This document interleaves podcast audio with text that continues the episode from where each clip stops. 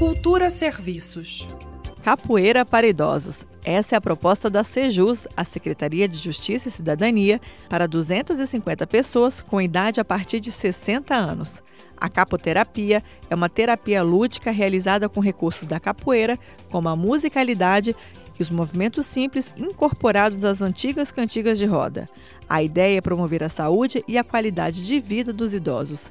As aulas acontecem de forma virtual, por meio de videoaulas e também, presencialmente, por meio da capoterapia itinerante, onde as equipes do programa vão até a casa do idoso para uma sessão de capoterapia.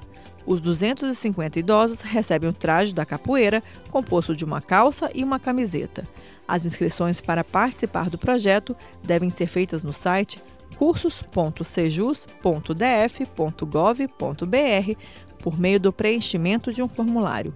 A atividade é uma modalidade terapêutica recomendada pelo Ministério da Saúde por meio da cartilha do idoso. Mais informações sobre a capoterapia para idosos no site cursos.sejus.df.gov.br.